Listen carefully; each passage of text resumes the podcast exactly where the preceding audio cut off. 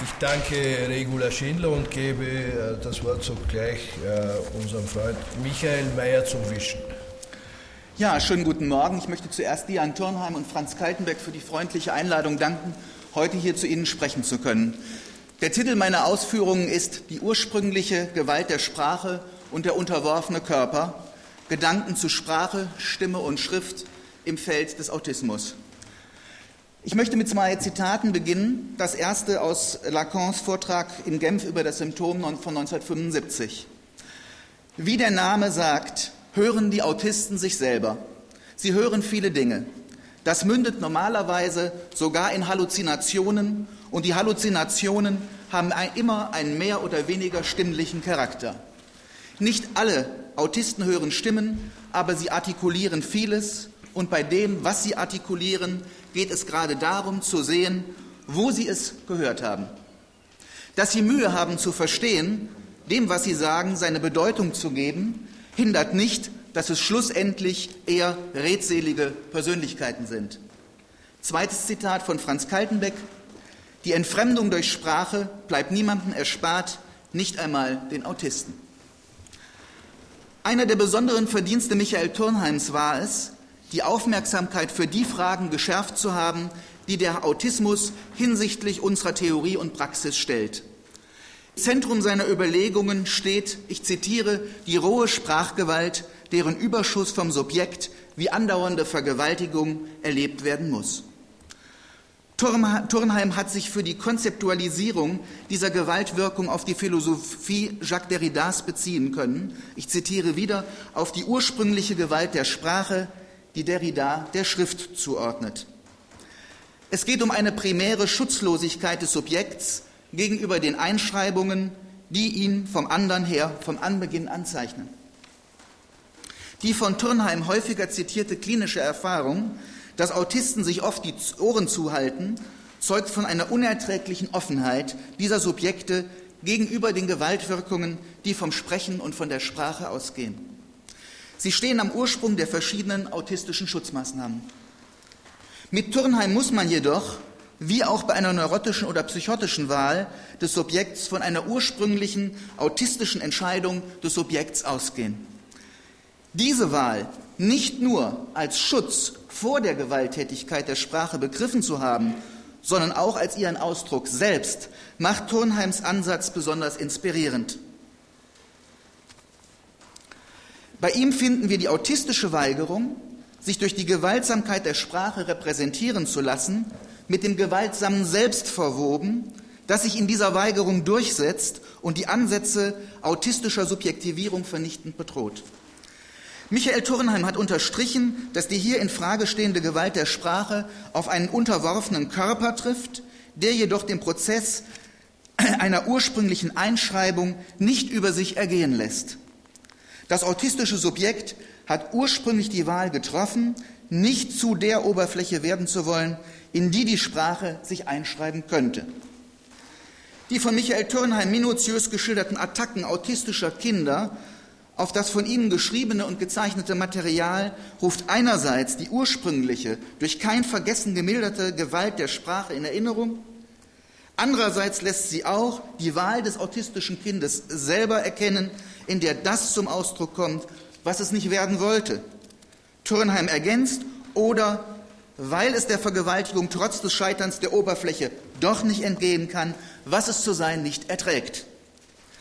Michael Turnheim hat von diesem Ansatz ausgehend den doppelten Aspekt der Schrift im Autismus zu erfassen versucht. Einerseits kann sie als Schutz vor den bedrohlichen Wirkungen der Gewalttätigkeit der Rede verstanden werden und so die Gefahr einer schutzlosen Aussetzung ihr gegenüber mindern. Hier wird dann der klinische Umstand gewürdigt, dass viele Autisten das Schreiben dem Sprechen vorziehen. Andererseits hebt Michael Turnheim hervor, dass die Schrift selber auf einen ursprünglichen Gewaltakt von Sprache verweist. Der Autist ist für Turnheim vor allem dadurch bestimmt, dass er die eigene Vernichtung durch die Schriftlichkeit der Sprache nicht zu akzeptieren bereit ist. Beim Autisten macht uns auch das Fehlen oder die Ausdruckslosigkeit des Sprechens auf den mortifizierenden, tödlichen Charakter der Sprache aufmerksam. Die Monotonie des Sprechens ist dabei nicht nur als Schutz vor einem im Sprechen liegenden bedrohlichen Genießen zu begreifen, sondern auch als Folge von dessen abtötender Gewalt selbst. Um diese uns von Michael Turnheim zur weiteren Ausarbeitung hinterlassenen Gedanken zur Theorie und zur Klinik des Autismus auf die psychoanalytische Praxis beziehen zu können, möchte ich Ihnen etwas aus meiner Arbeit mit einer erwachsenen autistischen Patientin vorstellen. Frau T. kam vor einigen Jahren in meine Praxis. Ohne Blickkontakt aufzunehmen, saß sie unruhig auf ihrem Sessel und wippte permanent rhythmisch mit ihrem Körper, während sie sprach. Die Hände drückte sie auf die Oberschenkel und ihre Füße gaben einen gleichförmigen Takt an, der ihre Worte begleitete.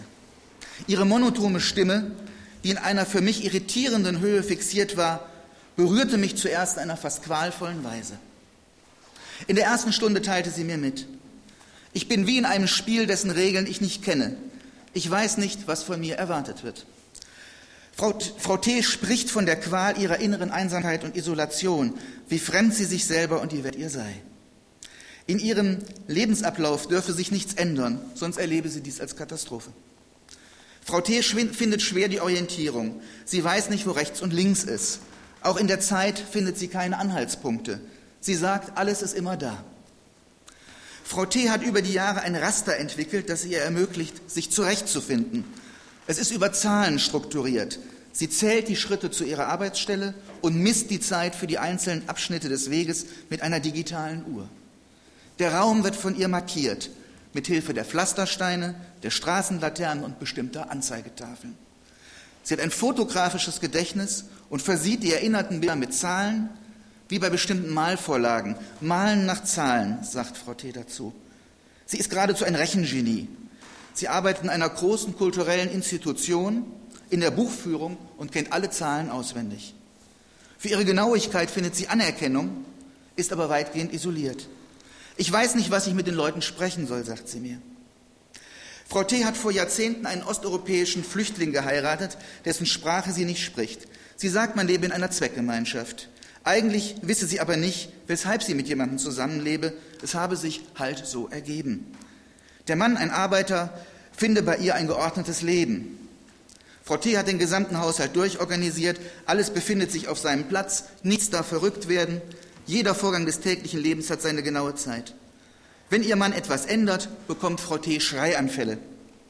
Sie habe schreckliche Angst. Eine besondere Vorliebe von Frau T. besteht darin, zu malen und zu schreiben. Nach einigen Monaten zeigt sie mir ihre beschriebenen und bemalten Blätter.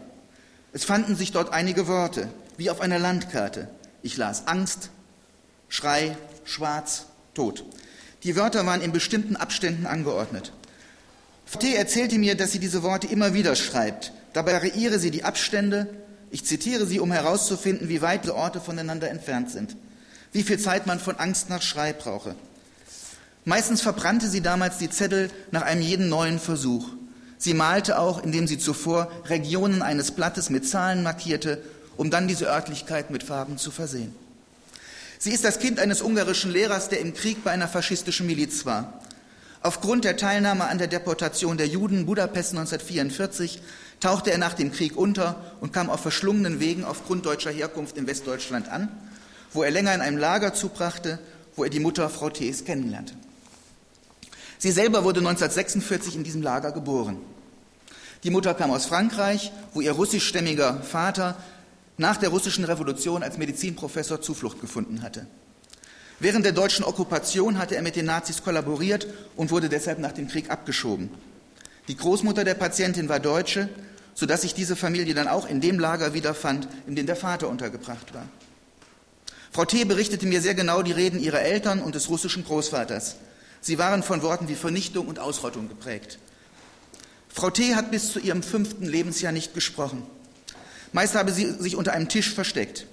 Sie erinnerte sich, einmal habe sie anatomische Atlanten des Großvaters gefunden, der die Pathologie gelehrt habe.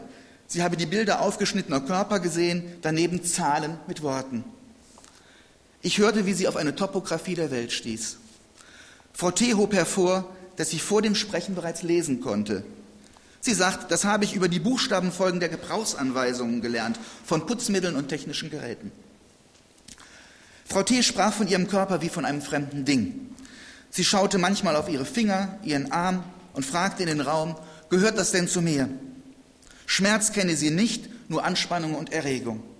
Sie sagte mir, ich habe die Namen für den Körper gelernt wie eine Fremdsprache. Die Arbeit mit Frau T. ging über die Jahre dahin und sie schien mit der Zeit etwas ruhiger zu werden. Sie sagte, zu kommen und zu mir zu sprechen tue ihr gut, auch wenn sie nicht wisse, was es eigentlich solle. Sie habe keine Angst vor mir. Ich habe in den Stunden mit Frau T. fast nichts gesagt, sie allerdings mit den fast immer gleichen Worten wie ritualisiert begrüßt und verabschiedet. Manchmal habe ich ihre Sätze wiederholt und sie tat es dann meist nochmals. Gelegentlich stellte ich auch einige wenige Fragen, wenn mir etwas nicht klar war. Im Gegensatz zu den meisten meiner Analysanten, bei denen ich auch mit Skandierungen arbeitet, habe ich bei ihr die Sitzungsdauer nicht variiert, sondern 45 Minuten steht sehr genau eingehalten. Die Arbeit mit Frau T. erfuhr eine entscheidende Wende, als sich eine völlig unvorhersehbare Situation ereignete. Durch eine Terminverlegung kam zufällig in der Stunde vor ihr eine französische Analysantin zu mir, eine psychotische Frau, mit der die Arbeit in ihrer Muttersprache wenigstens teilweise stattfindet. Diese Frau klagte mich in der betreffenden Stunde mit lauter Stimme an und ich versuchte ihrem Geschrei etwas entgegenzusetzen. Frau T. befand sich im Wartezimmer, wo ich sie allerdings nach dem Termin mit der Französin nicht mehr antraf. Kurz darauf erhielt ich eine Mail. Komme nicht mehr, ändert sich nichts, Frau T. Ich verstand gar nichts und antwortete, liebe Frau T., kommen Sie bitte und sprechen. Etwas kann sich dann vielleicht doch ändern. Herzliche Grüße, Michael Mayer zum Wischen. Sie kam dann wirklich zu ihrer Zeit. Und nun sagte sie mir, dass sie während der Wartezeit plötzlich die Stimmen ihres Vaters und ihrer Mutter gehört habe. Es sei nicht so gewesen, dass sie wirklich gedacht hätte, Vater und Mutter seien da, jedoch ihre Stimmen. Dann erklärte sie mir, die Eltern hätten Französisch geredet, wenn sie es nicht habe verstehen sollen. Am betreffenden Tag im Wartezimmer habe sie die Stimme der Mutter so gehört, dass sie dem Vater befohlen habe, sie umzubringen, um sie endlich loszuwerden. Die Vaterstimme habe versucht, der Mutterstimme etwas zu entgegnen, sie aber habe Panik bekommen, weil die Mutterstimme mächtiger gewesen sei. Ich war sicher, dass ich sterben sollte. In den nächsten Stunden erzählte sie mir, dass sie seit Kindheit von der Mutter gezwungen wurde, bei ihr im Bett zu liegen, und diese habe ihr ständig ins Ohr gesagt, du solltest besser nicht leben, du wärest besser tot, du bist nur Dreck. Sobald es ihr möglich gewesen sei, habe sie sich vor der Mutter versteckt, zuerst unter dem Tisch oder dem Bett, später in der Garage oder im Keller. Sie habe schreckliche Angst gehabt, sich zu bewegen und zu atmen, um nicht auf sich aufmerksam zu machen. Dort sei sie im Dunkeln, im Schwarzen am sichersten gewesen. Das Dunkel sei Schutz vor neuen Bildern. Ständig kann die Katastrophe hereinbrechen, sagt sie. Ein wenig später geborener Bruder sei Liebling der Mutter gewesen und habe sie oft gequält und drangsaliert. Als Pubertierende habe er sie seinen reichen Kumpels wie ein Stück Fleisch für ein Taschengeld verkauft. Frau T. hat mir mit der Zeit etliches von den Qualen berichtet. Diesen Qualen. Sie fügte aber an, vom Bruder und seinen Kumpanen stumm misshandelt zu werden, sei besser gewesen, als die Stimme der Mutter zu hören und an ihrem Körper gepresst gefangen zu sein. Als die Mutter vor einigen Jahren starb, habe sie ihr noch vom Sterbebett aus zugerufen, sie sei verflucht und bleibe nicht mehr als ein Stück Scheiße. Es gab eine weitere wichtige Zufälligkeit. An meiner Wand hing ein Bild eines bekannten Kölner Malers, dessen Schriftzug Frau T. erkannte. Sie meinte, dies sei der Lehrer gewesen, die sie in der Grundschule gerettet habe. Sie habe unter den Schlägen der Lehrerin gelitten. Der Zeichenlehrer jedoch habe Geduld gehabt. Bei ihm haben sie beginnen können, etwas zu Papier zu bringen und dazu etwas zu sagen. Frau T. begann nun zu recherchieren und fand heraus, dass der Maler meines Bildes in der Praxis nicht ihr Lehrer war, sondern dessen Neffe. Dennoch war sie sichtlich beeindruckt, den Schriftzug dieses Namens gefunden zu haben. Er gab ihr inmitten meines Raumes einen Halt und oft fixierte sie nun den Blick auf diesen Bild. Nach dieser Episode hat sich in der Kur mit Frau T. zunehmend etwas geändert. Sie schrieb Gedichte, in denen die früher unverbundenen Worte in einer oft anrührend konkreten Weise in einen Reimzusammenhang kamen und zum Klangkörper wurden. Ihre Stimme hörte sich nun etwas melodischer an. Sie malte weiter konnte aber auf die Zahlen verzichten. Die Schreianfälle nahmen ab. Es tauchte nun etwas anderes auf. Frau T. begann sich für juristische Fragen zu interessieren, die Orten der Paragraphen, wie sie es nannte. Diese wandte sie auf rechtliche Probleme in der Institution an, in der sie arbeitet, und versuchte über den Betriebsrat verschiedene Probleme anzusprechen, die bislang offensichtlich niemandem aufgefallen waren. Das führte, einerseits, das führte dann dazu, dass sie einige Scherereien mit ihren Vorgesetzten bekam, aber auch von einigen Kolleginnen Zuspruch und freundliche Anerkennung. Sie ließ sich erstmals einladen. Diese Gelegenheiten empfand Frau T. zwar als bedrohlich, konnte mir aber nach einiger Zeit berichten, welche Situationen sie als angenehm oder als unangenehm empfand. Sie begann die Ordnung der Zahlen durch eine andere Ordnung zu ersetzen, eine Einteilung der Welt danach, was ihr angenehm war und was nicht.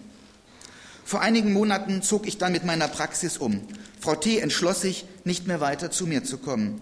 Sie müsse wieder ein neues System, sie sagte, ich müsste wieder ein neues System entwickeln, um in der neuen Praxis anzukommen. Je näher mein Umzug rückte, desto öfter sagte Frau T. in einer stereotyp wiederholten Weise, das lässt sich nicht mehr aufhalten.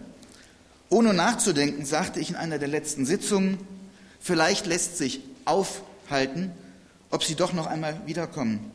Im ersten Augenblick war ich über diese Intervention ziemlich erschrocken, ob ihrer Vieldeutigkeit, und fragte mich, ob es nicht zu viel für sie sei. Erstaunt war ich jedoch dann, als sie mich in einer mir unbekannten Weise, sie mich anlächelte und sagte, möglich könnte das sein.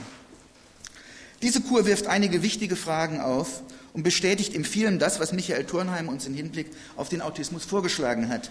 Einige seiner Positionen lässt dieser Fall aber auch weiter befragen und setzt klinisch weitere Akzente. Wie Michael Turnheim bei seinem kleinen Patienten Bengali eine durch Spucken und Reiben bewirkte Zerstörung einer bereits erstellten Schrift berichtet, vernichtete Frau T. die von ihr aufgezeichneten Schriften und Bilder durch nachträgliches Verbrennen. Turnheim erwähnt, ich zitiere ihn, dass Artaud zu einem bestimmten Zeitpunkt seines Lebens mittels eines Zündholzes Löcher in das Papier machte, auf das er zunächst gezeichnet und geschrieben hatte. Ich finde es plausibel, dass es bei Turnheims Beispielen wie bei meiner Patientin um ein bestimmtes Verhältnis zum Heterogenen geht, das für das Subjekt mit dem Einbruch der Sprache verbunden ist. Die Allgegenwart eines abtötenden Fremden, eines andauernden Einbruchs des Heterogenen, dem das autistische Subjekt mit seinen Mitteln zu begegnen sucht, kann im Fall von Frau T. nun mit den Sätzen verbunden werden, von denen sie im Lauf ihrer Zeit bei mir berichten konnte. Angesichts der sie als Subjekt mortifizierenden Worte der Mutter gelang es ihr nicht, die Heterogenität des Signifikanten, von der Turnheim spricht, zu akzeptieren und über sich ergehen zu lassen, was ihr auch nicht ermöglichte, sich die Stimme anzueignen. Diese blieb ihr, wie ihr gesamter der Gewalt der Mutter ausgesetzter Körper, unlebendig und fremd. Wenn die von Turnheim postulierte ursprüngliche Gewalt der Sprache den grundsätzlichen Ausgangspunkt menschlicher Subjektivierung bildet, folgt daraus, in der Klinik, in der Klinik den Bedingungen nachgehen zu müssen, die einem bestimmten singulären Subjekt dazu beigetragen haben, dass es diese Wahl trifft, sich der Spra Gewalt der Sprache radikal zu entziehen. Es scheint mir bei Frau T. plausibel, dass die tödliche Umklammerung einer in Hass und Melancholie gefangenen Mutter mit ihrem Todeswunsch zu einer solchen Entscheidung geführt hat. Dieser Anlass lässt sich durchaus mit Tastins Annahme, das autistische Kind sei mit einer verfrühten Trauer konfrontiert, in Verbindung bringen. Frau T. scheint vor allem in der nicht geleisteten Trauer einer melancholischen Mutter gefangen gewesen zu sein. Auch die von Bettelheim vorgebrachte These, dass die Angst des Kindes nicht erwünscht zu sein, eine große Rolle für die Entstehung des Autismus spiele, scheint in diesem Fall nicht von der Hand zu weisen zu sein. Melzer erwähnt depressive Zustände der Mütter als eine Möglichkeit, dass integrative Prozesse beim Kind scheitern und es zu einem Dismantling kommt, einer eher passiv zu denkenden Auseinanderfallen der Struktur. Diese Zugänge bedürfen jedoch einer Begründung durch eine Analyse der Sprachwirkungen ihrer Gewalt. Wie uns Michael Turnheim sagt, ist es beim Autisten, anders als beim Psychotiker, nicht gelungen, den Einbruch des Heterogenen zu lokalisieren. Er bezieht sich hier in einer kreativen Weise auf die Werke Donald Melzers, der im Rahmen der kleinianischen Theorie formulierte, dass es beim Autisten nicht zur Ausbildung des Mechanismus der projektiven Identifizierung gekommen sei. So bildet sich kein innerer Fremdkörper, der wieder ausgestoßen werden und so als äußerer Verfolger auftauchen könne. Nach Turnheim kommt es im Gegensatz zur Psychose nicht zur Konfrontation mit etwas das verworfen wird und somit spurlos verloren geht. Der Autismus beeindrucke nicht, so Turnheim, durch psychotische Spurenlosigkeit, sondern dass es zu einer ständigen Zerstörung dessen komme, was einen Augenblick zuvor aufgezeichnet worden ist. Wie lässt sich dies mit den Beobachtungen bei Frau T. verbinden, wie auch mit den anfangs zitierten Bemerkungen Lacans? Dass, dass es sich in der erwähnten Szene, in der Frau T., die Mutter, wie die Vaterstimme hörte, nicht um Halluzinationen im strengeren Sinn handelt, scheint durchaus klar. Auch, dass wir es nicht mit einer wahnhaften Situation zu tun haben, Frau T. hat, wie Lacan sagt, Mühe, das zu verstehen, was sie sagt, aber auch hört. Es bleibt ihr fremd, wie ihre eigene Stimme. Und doch artikuliert sie etwas, wie Lacan betont. Es geht darum herauszufinden, wo sie das gehört hat, was sie von sich gibt. In der betreffenden Situation scheint ihr in der autistischen Position der Patientin etwas nicht mehr möglich gewesen zu sein, sodass sie in Angst geriet. Für einen Moment war Frau T. mit der Unerträglichkeit, der Gewalttätigkeit der Worte ihrer Mutter, der Mutterstimme konfrontiert. Diese Bedrohung organisierte sich jedoch nicht durch eine paranoid-halluzinatorische Symptomatik, sondern ermöglichte eine Lokalisierung des Fremden, der ihr einige weitere Schritte in der analytischen Arbeit ermöglichte. Ich gehe also davon aus, dass es sich in dieser Szene nicht um eine floride psychotische Episode sensu strictu handelt. Vielmehr geht es um ein Wiederhören der Stimmen, die sich in Frau T. eingeschrieben hatten, ohne einerseits symbolisch signifikativ organisiert, aber andererseits auch nicht verworfen worden zu sein. Sie tauchen nun auf in einer Art Klangteppich. Henri Reflot hat darauf aufmerksam gemacht, dass es beim Autisten eine erste Schicht der Schrift gibt, auf die bereits Lacan im Psychosenseminar aufmerksam machte wenn er von einer ersten Zeichnungssetzung, Premiere Mise en Signe, spricht. Lacan unterscheidet diese erste Schrift von der eigentlichen Einschreibung ins Unbewusste. Es geht hier vielmehr um etwas, das, wie er es im Seminar über die Objektbeziehung ausdrückt, der privilegierte, Zeugen dessen bleibt, was nicht im Unbewussten artikuliert werden konnte. Klinisch kann hier ergänzt werden, dass Frau T. immer wieder betonte, sie denke nicht in Worten, sondern in Bildern.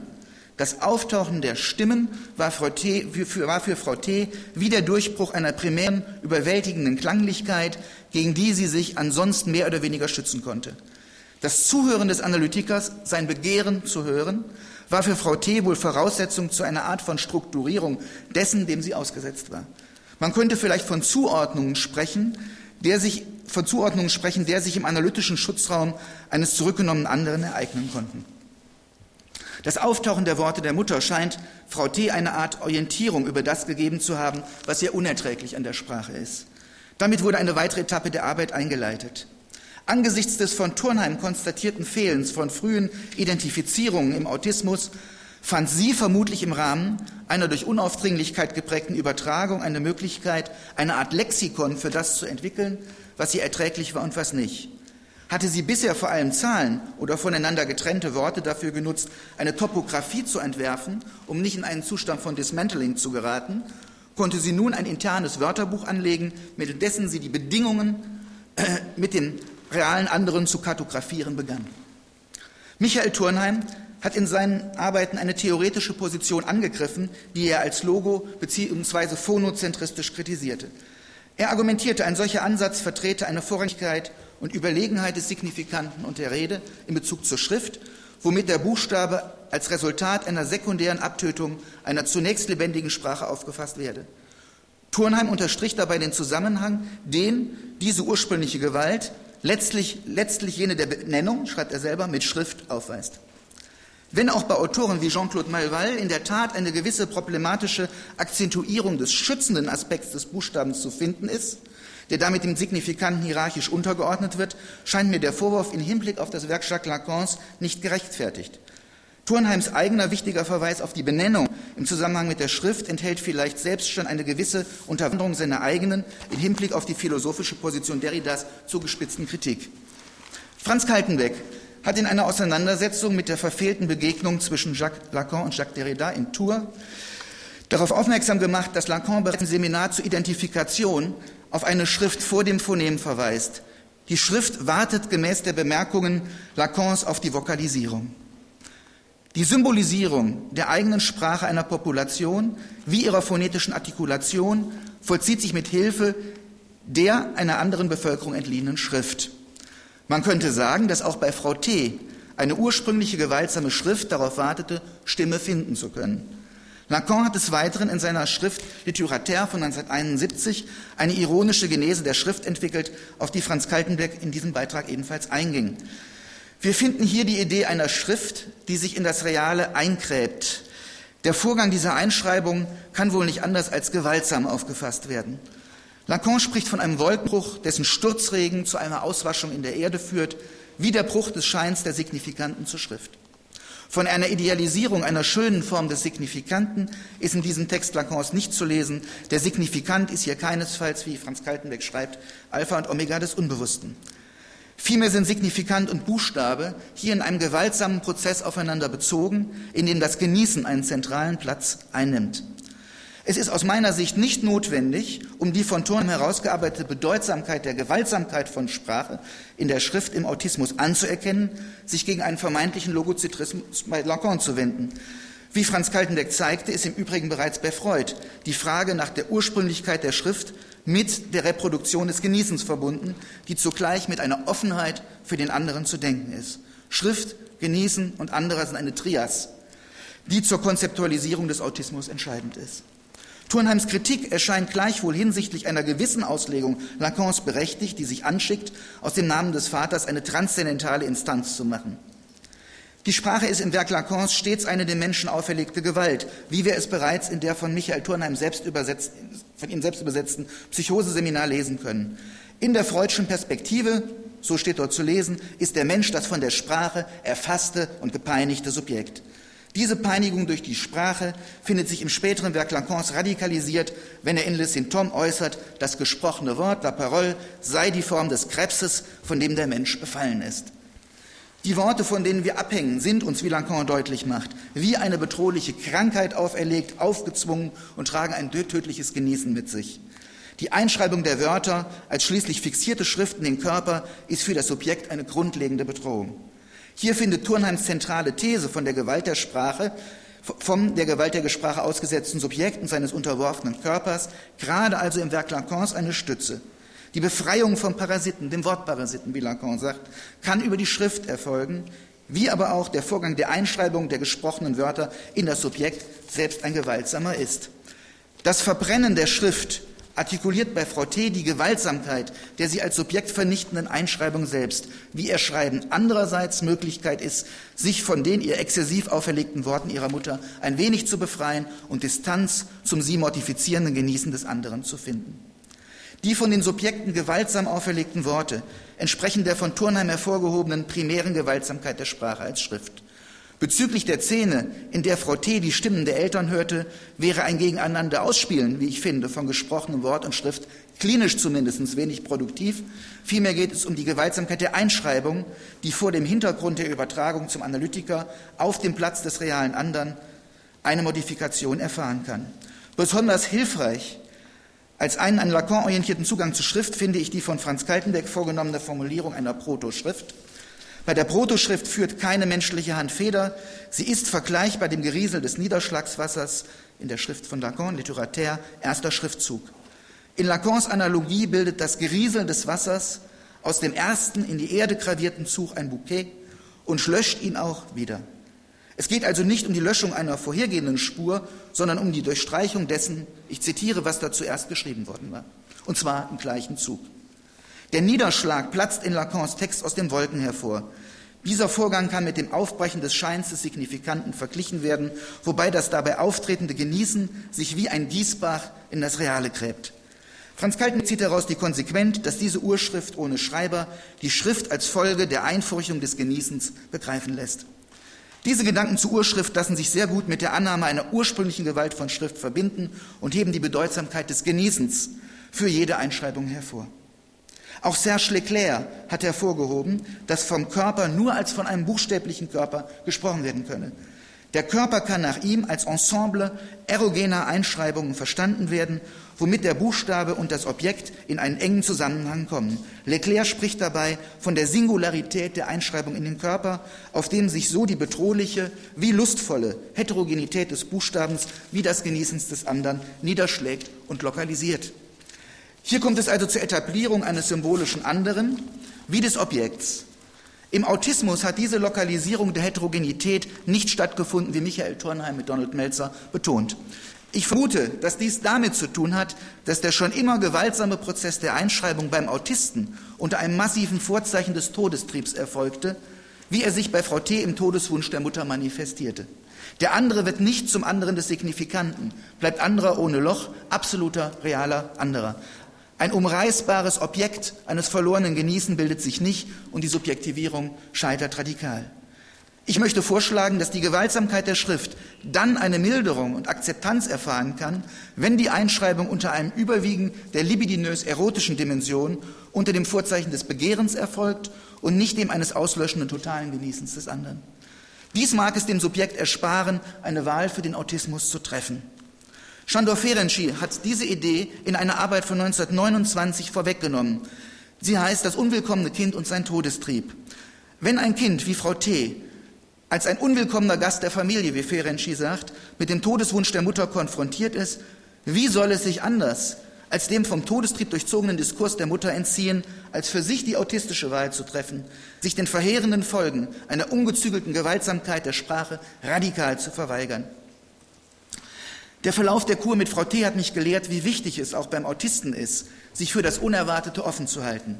Ein therapeutischer Zugang zum Autismus, der auf ein Wissen ohne Lücke setzt und den Autisten entsprechend seinem Expertentum zu manipulieren sucht, setzt sich an die Stelle eines absoluten anderen und macht es dem Autisten unmöglich, eine eigene Weise des Umgangs mit dem bedrohlichen anderen zu finden. Auf diesem Wege eines erfinderischen Zugangs zum Autismus verdanken wir Michael Turnheim wichtige Anregungen und viele weiterführende Gedanken. Ich danke für Ihre Aufmerksamkeit.